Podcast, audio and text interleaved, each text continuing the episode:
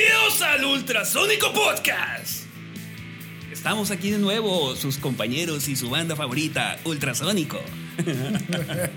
Buenas noches, bienvenidos al podcast número 22. 22. Podcast 22 del Ultrasónico Podcast. Correcto, afirma. ¿Y Ya- cómo iniciamos el podcast? Ah. ¡Salud! ¡Diablo! Buenas noches, mundo. ¿Cómo están? Muy bien, muy bien. Hazte para acá, pues. Aquí estoy, aquí estoy, aquí estoy, mi Yossi, aquí estoy, mi Yossi. Pues estamos aquí otra vez eh, en este noche de martes. Martes 30, Día del Niño. Ya, el niño. Día del Niño, son las 8 o 9 de la noche. Aquí en los estudios de Pelota y Playa Records. Y de nueva cuenta, pues estamos aquí. Mi compadre, el Yossi, guitarrista del ultrasónico eh, Rock Band. Ahí enfrente tenemos a, Juan Manuel Vidal, alias el KDC. Eh, yo soy Miguel. Y pues aquí, Cristian Sánchez, alias el Maestro Pato. del barro. Así es. El así. pato. Piel- Bompato. Piel de cazuela. Pato Bondoc. Correcto, pues aquí traemos esta vez.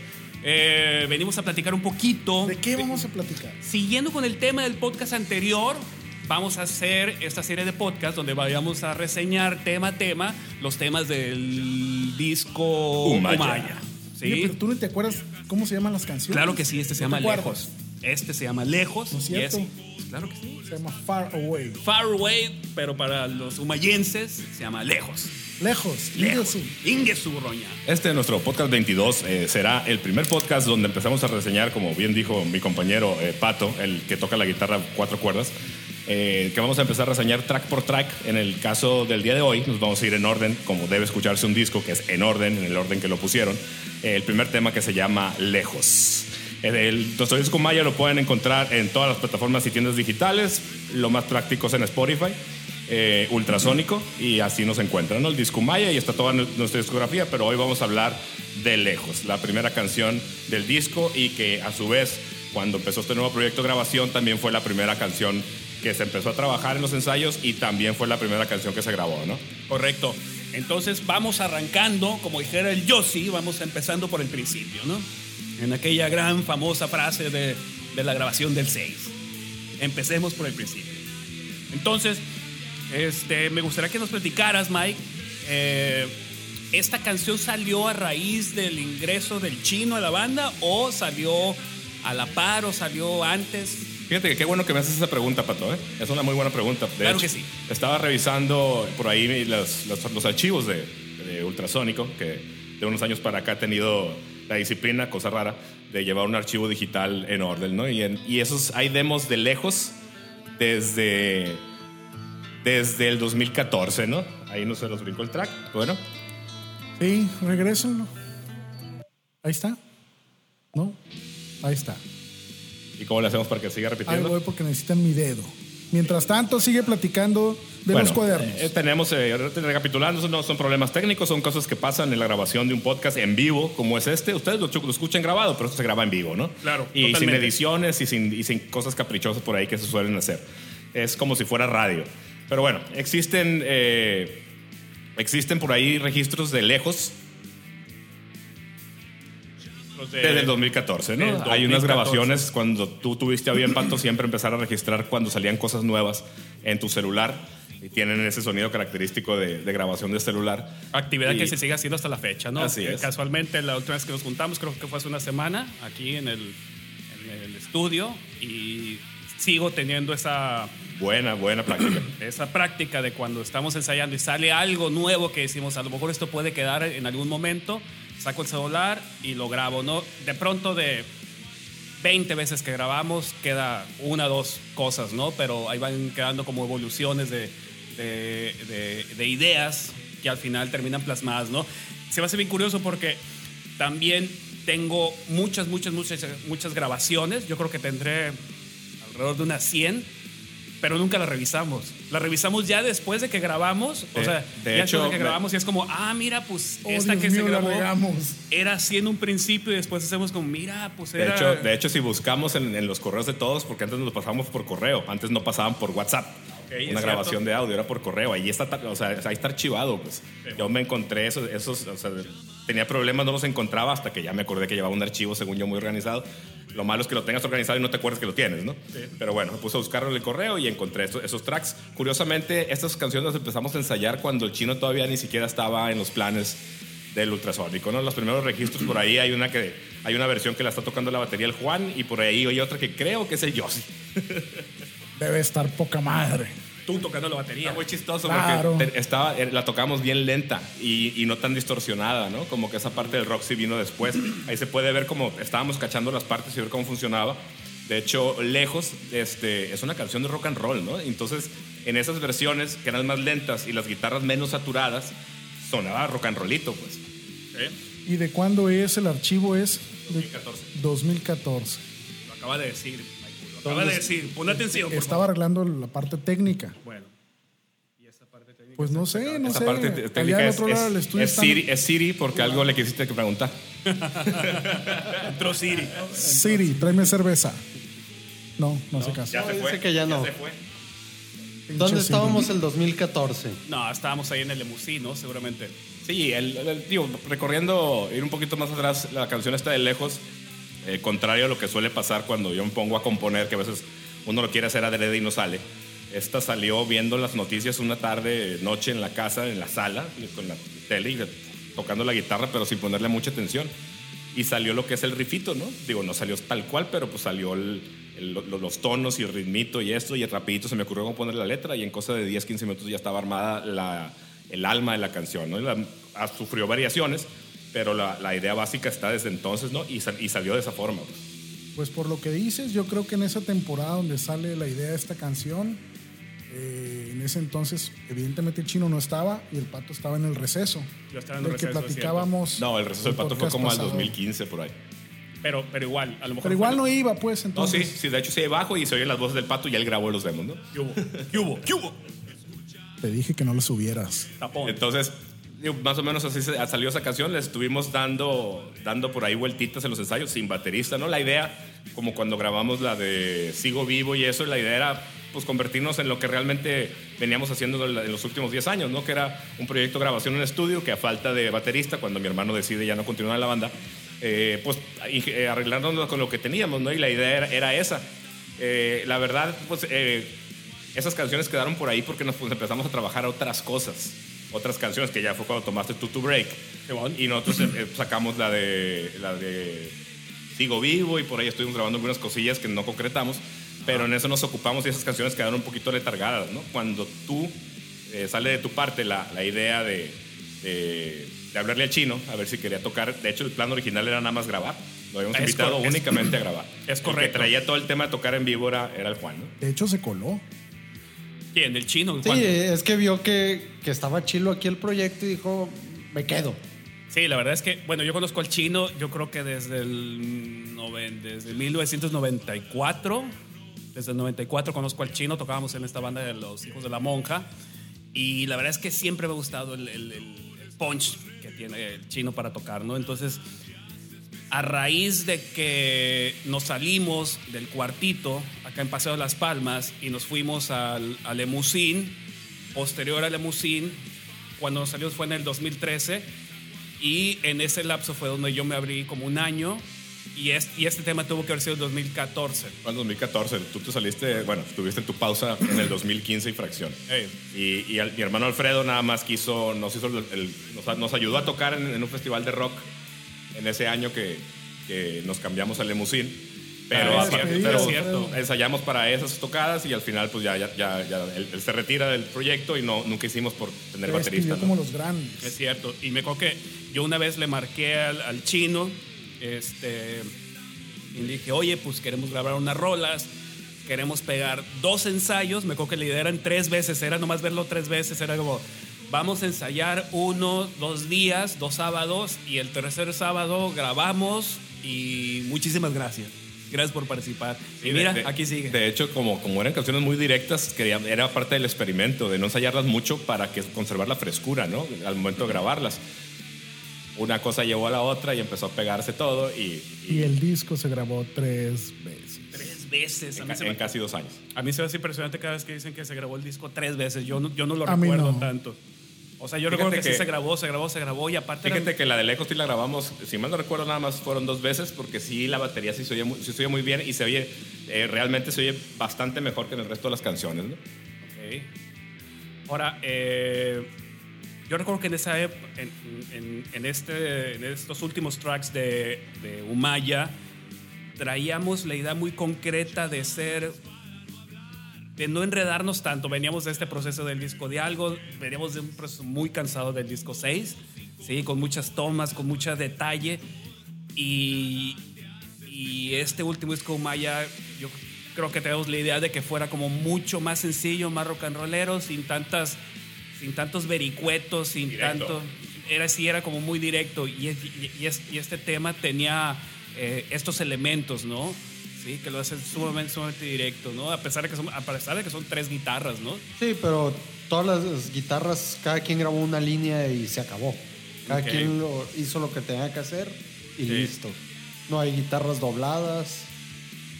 Ahora, en el proceso de grabación, eh, cuando grabamos por segunda vez, fue esta vez que conseguimos unos micrófonos direccionales para la batería. Sí, hubo, a raíz de, no me acuerdo qué pasó ahí, ah, el 2015, güey, fue cuando volvimos a tocar en el festival. Y, y, pues, cuando tocas en el festival, pues te pagan, ¿no? Entonces con ese dinero compramos unos- una serie de micrófonos nuevos. Que tocamos con Apolo. Que tocamos con Apolo. O hecho. tocamos con eh, Apolo. el grupo Super Pro de Apolo. y- Apolo con los Diax de los Mochis. Este, tocó también Vaquero Kamikaze. Vaquero y Kamikaze. Tocó Los de Mazatlán. Mr. Blackie. Mr. Blackie. Es correcto. Con, con ese dinero se invirtió. Ahí ya, digo, para ponernos en el tiempo, ahí tú ya habías reducido tu gran pausa, ¿no? Así es, es correcto. Y aquí De hecho, cuando tocamos el Festival de Rock 2015, ya había indicios de grabación, ¿eh? No me acordaba de esa parte. Sí, de hecho ya estaba grabado la primera versión de Lumaya. Y hubo que volver a regrabarse porque había varias cosas ahí que tenían que mejorarse, entre ellas la batería. Pero además había cosas en las guitarras que todavía no habían quedado muy bien. Y el chino incluso pidió regrabar, no sé si esta canción o alguna de las otras, porque ya que estábamos supuestamente por terminar, dijo necesito volver a regrabar. Y eso fue lo que dio pauta a volver a grabar todo el disco. Porque el Sí. sonido que se registró con esos micrófonos nuevos nos hizo ver a nosotros la necesidad de, bueno, si ya tenemos esta diferencia de sonido en las percusiones, hay que volver a grabar. Y eso yo pienso que fue lo que le dio el ajustón de tuercas a Lumaya para que quedara como finalmente quedó. Qué bueno, porque yo ya estaba personalmente muy enfadado del disco, ya, ya quería que se acabara, pues. No, eso, eso es una cosa natural. De hecho, digo, a mí, a mí lo particular me gusta mucho grabar, pero no, no, en, no en quedarte trabado en una serie de canciones por año, por un año, ¿no? O sea, sí, grabar de forma constante, pero cosas nuevas, ¿no? Yo creo que lo que cuando alguien habla del estudio es eso. Eso fue lo que hizo el proceso de Umaya Así es. cansado para mí, Sí, sí, sí. porque era grabar y grabar y grabar las mismas canciones. Sí, lo que pasó con el chino no me acordaba, ahora te digo, con la magia de que podemos pasar eh, lo- lo- las grabaciones por el WhatsApp. El chino eh, toca más eh, por su cuenta que nosotros los cuatro juntos, ¿no? El, el chino es un cuate que le, le encanta tocar. Sí, el chino sí. era de ponerse los audífonos y tocar la batería. Cuando no me acordaba yo de esa parte, yo sé. Cuando hace esa petición es porque el güey había notado ciertos defectitos o, o sea, era es- eso o que tenía cosas mejores que, que él quería que quedaran en el disco, ¿no? Entonces la idea era, ah, pues graba la batería y sigue las guitarras. Entonces ya dijimos, pues es un contrasentido porque cuando grabamos todo, el, el disco Maya se traqueó todo en vivo y nada más quedó la batería y luego fuimos agregando todo lo demás. Pero ese vibe, o sea, lo grabamos sin metrónomo, estamos eh, tocando con, con el feeling de la banda, con el, con el groove natural que, que tenemos cuando tocamos. Entonces, como que voltearlo al revés no hacía mucho sentido, ¿no? De, de ahora tú sigues las guitarras, pues cuando pues, nosotros lo seguimos a él, ¿no? Sí, el, ¿Algo el-? Sí. sí, el, el- el- el- el- el chino tiene esta, esta cualidad como baterista muy particular que, creo que yo no lo había visto en otro baterista o no, no, o no me había tocado un baterista como él, que realmente le pone mucha atención a lo que tocan las guitarras, le pone mucha atención a lo que está tocando la banda, ¿no? Y se, y se, y se clava mucho en tocar juntos, ¿no? No es un cuate que nomás le anda pegando, poniendo el ritmo y, y síganme y voy a hacer desmadre, ¿no? Realmente sí, sí pone mucha atención porque de pronto hacía como pausa y, y de pronto dirigía pequeñas cositas, ¿no? De, oye, no, tócale más acá, más bajito y tú matices y yo dices, "Ey, cabrón, pues tú eres el baterista y tú eres el invitado, ¿no? Digo, no me vas a decir a mí cómo tocar el bajo. 20 años en la industria. 20 años en la industria del entretenimiento. No me escupas, cabrón. Todo el ojo escupido para los, nuestros escuchas, aquí el señor bajista. Bueno, y hablando de la grabación de esta canción en particular, pregunta para todos. De sus partes, en lo particular, ¿qué es lo que recuerdan? ¿Qué es lo que les gusta? ¿Qué es eh, lo que más se, le- se les quedó grabado de esta canción? Pues curiosamente a mí este, tocaba la canción de manera muy básica en lo que eran los ensayos. Curiosamente ya el momento de grabar fue como que de una se me prendió ahí el foco de que, ah, voy a hacer este arreglo, este otro arreglo, y quedaron cosas que no tocaba en los ensayos y que es como actualmente la toco yo en vivo. Para mí es casi, casi tocarlo de manera programada. Yo, por ejemplo, en la, en la parte de la línea del bajo, realmente no tiene ningún, ningún vericueto el bajo, ¿no? Nada más estoy siguiendo la melodía de las guitarras y estoy tocando junto con el punch del, del chino. Y eso, después de, de, de- de otros temas de ultrasónico, ah, para mí fue muy, muy a gusto, muy padre. Dar nomás así el puro puazo, tocar con, con el bajo duro y, y realmente le disfruto mucho tocar de vivo, ¿no? Porque aparte, eh, este tema es con el que hemos abierto los, los, los- las tocadas más recientes, ¿no? Es como, porque aparte resultó que este tema funcionaba muy bien para abrir un, un- un- un- evento en vivo, ¿no? Era como, empieza de una, pues. Empieza, chan, chan, empieza de una, baja y después va subiendo y termina arriba, bien padre. Te Digo, cu- cuando, cuando lo compuse, básicamente, también compuse mis partes, ¿no? Que, que son, muy, son muy sencillas y es, es rock and roll.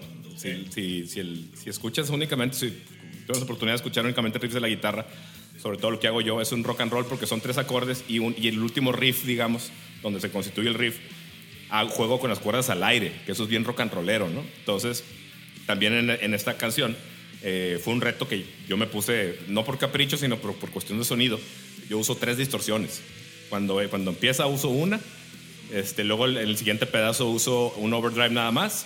En el pedazo de lo que es el puente o, para brincar al coro uso otra distorsión y en el coro uso la distorsión que estaba al principio, ¿no? Son tres tipos de distorsiones.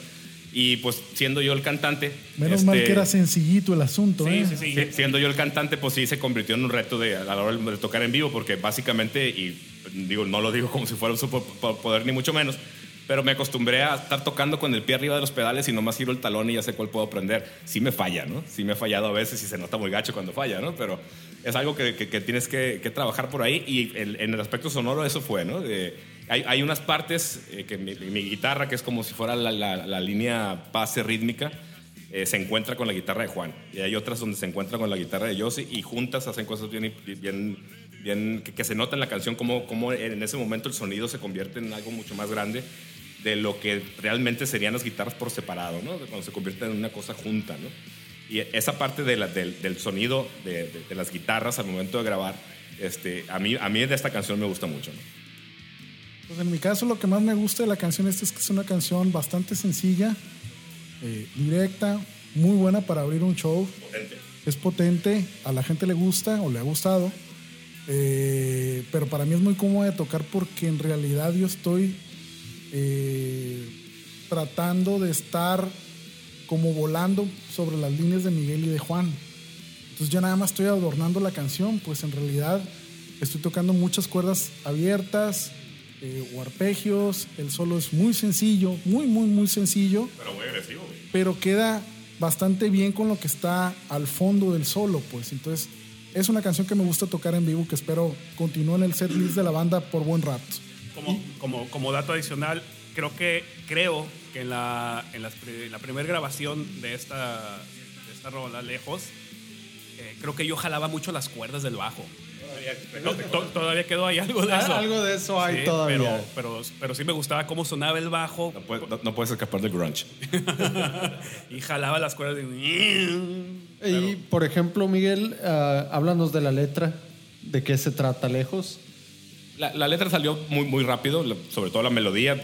Como es común, pues tenía yo un, un verso y me atoré con ese verso un tiempal, ¿no? Hasta que ya fue necesario poner el segundo para grabar. Que que viaja en la misma línea, ¿no?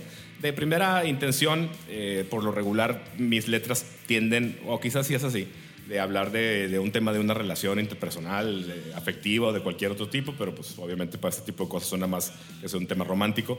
Este, es una letra, digamos, retadora y de, hasta cierta forma reflexiva, que aquí tuve oportunidad de, de vol- de volcar una de mis grandes máximas personales, ¿no? Que por ahí dice el coro de que, de que es porque nadie puede cambiar. Yo realmente sí lo creo. Tú puedes aprender a manejar de cierta forma cosas de cómo tú eres y cómo reaccionas ante ciertas situaciones y actitudes y, y cómo enfrentas un problema y eso, pero en esencia siempre eres el mismo, ¿no?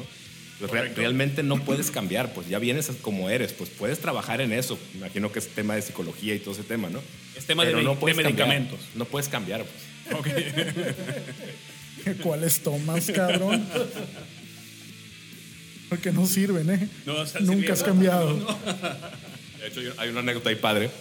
Eh, yo, yo siempre he tenido eh, esa idea, ¿no? Que cuando alguien hace una broma o hace algún chacoteo de algo que tú haces es porque realmente lo llegó, lo entendió cuando menos le puso atención, ¿no? De esta canción, el Osvaldo de Dos para Dos de ahí del backstage, él le cambió la letra al coro, ¿no? Eh, el coro dice, Ah, ok, ya, ya, ya. si estamos lejos, este... ¿Cómo es? Si estamos- ¡Y! ¡Y! ¡Qué mal! Estamos viejos. No, si estamos lejos, no hay una razón, hay más, dice la letra, pues. Y él dice, si estamos viejos eh, y no lo podemos negar. Y nadie lo puede negar. Es correcto, es correcto. Pero mira, cambiar es de, es de humanos. People don't change. No, eso es de errar, es de humanos. Ah, errar es de humanos. Cambiar, Híjole. nadie puede cambiar, Nadie como puede dice la canción. Oye, bueno, pues, digo, no nos, no nos están viendo, Ajustate el programa, güey. La letra dice una cosa. pero no, es correcto. ¿Ves? correcto. No las conoces. No, no, no, pero cambiar. Tan, que alguien no cambia que voy a seguir diciendo que la gente no cambia. Yo estoy cambiando a los, los de fresa y me siento genial. Esa es una historia muy triste que no creo que la gente necesite saber, ¿eh? Y volviendo a, a la canción, como dijeron ahorita, es, es curioso porque cuando estamos de frente a un, a un proyecto de grabación y eso, como que siempre cuando estás planeando eso ocupas llenar las cajitas, ¿no? Y ocupas, a, ocupas el track abridor y ocupas el track cerrador. Claro. Tienes el principio, tienes el fin y falta lo que pasa en medio.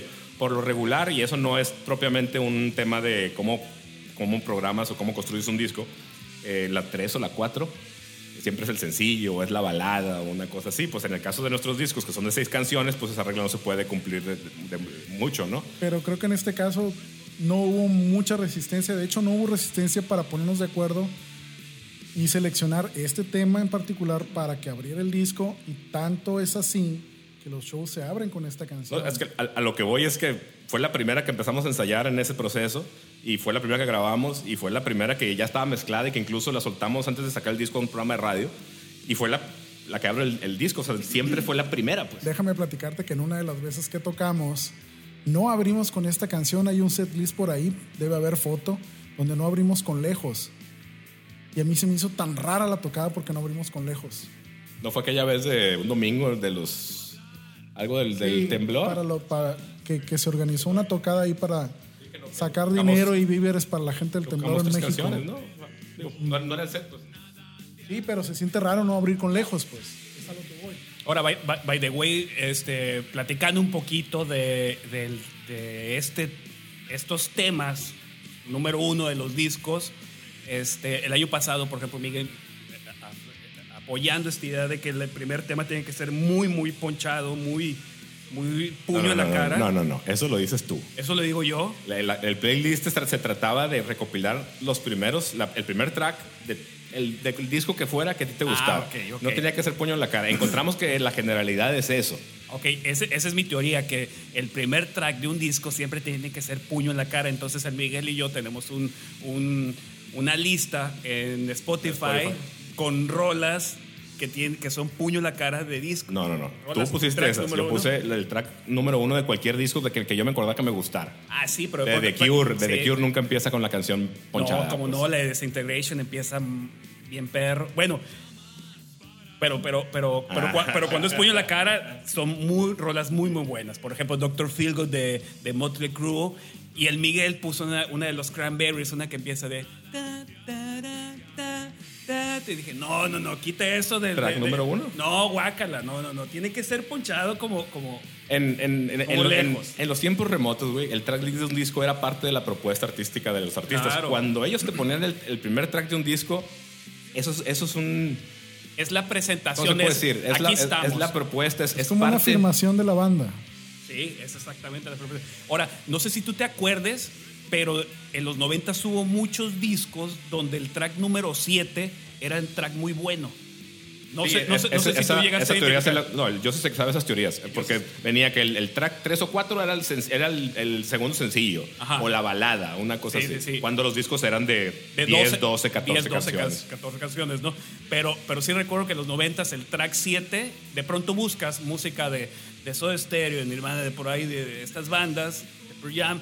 El track número 7 es muy particular, pues tiene como su toquecito este track es bueno, pues. Es más complicado el uno, ¿eh? Sí, sí, seguramente. Es mucho ¿no? más complicado porque es, Es el que lo te que abre atrapa. el trabajo que estás presentando. Y Cranberries no lo, no lo entendió bien y empezó con Es que no te gusta Cranberries, no te gustan los Stones. los Stones. Eso Es, es un tema que da para, incluso para un podcast que no se trate de nuestro disco, ¿no? El, el- el- el cómo jugaba la industria antes y cómo juega hoy, ¿no? Ahorita tienes, eh, dice un estudio por ahí que tienes cinco segundos para que alguien decida si escucha tu canción Claro, o no, pues. claro. Entonces tienes cinco segundos para convencer, pues. Claro. Entonces es un riesgo por ahí, digo, entran muchas circunstancias porque, por ejemplo, eh, por más, eh, eh, ¿cómo se dice?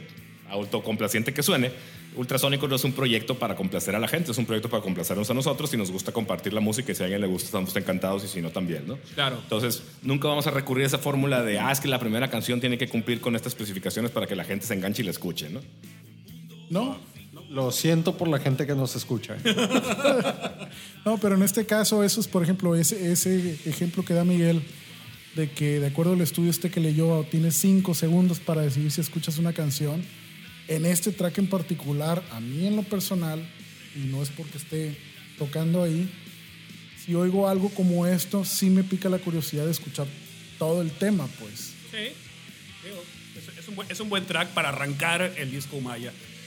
Bueno, pues este, para cerrar, no sé si tengan alguna Pues pedirle a la gente que nos siga escuchando, correcto. que compartan los links del podcast, que escuchen los discos en Spotify y en las otras plataformas digitales y que nos hagan sugerencias. Claro, Que nos sí. hagan sugerencias, qué quieren saber de la banda, qué quieren eh, conocer de los integrantes o exintegrantes o lo que sea. O cualquier comentario, felicitación, mentada de madre. Totalmente. Los pueden seguir en nuestras redes Que nos manden sociales. fotos desnudas. No, no, no, no, no, Ah, no, no, no, no, no, no. no, no, está muy este- peligroso. este Esa cosa del Me Too. Está este, muy peligroso. de este track de lejos, eh, eh, en, el canal- en nuestro canal de YouTube, que búsquenos como Ultrasónico Band, hay, hay varios videos en vivo ahí en el backstage este, tocando esta canción. ¿no? Es correcto. Y pues los invito a que nos sigan en nuestras redes sociales, en Twitter como Ultrasónico Band, Instagram también, como en Instagram también, Facebook. en Facebook, Facebook es Ultrasónico y este. Correcto. Spotify. Y si gustan, yo mismo me pueden seguir en Twitter como el Vaquero Porno y yo mismo les comparto esta lista de los tracks número uno. Para que, YouTube. para que ustedes decidan si son o no ponchados. Nadie va a querer seguirte con ese nombre, vaquero porno.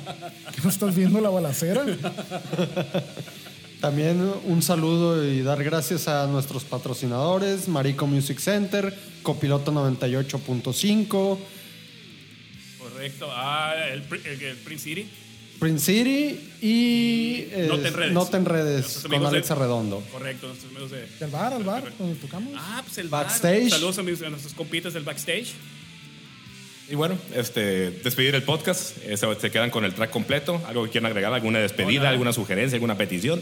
Esto fue el podcast 22 de Ultrasónico. Yeah. Lejos. Nos vemos pronto. Yeah. Bye.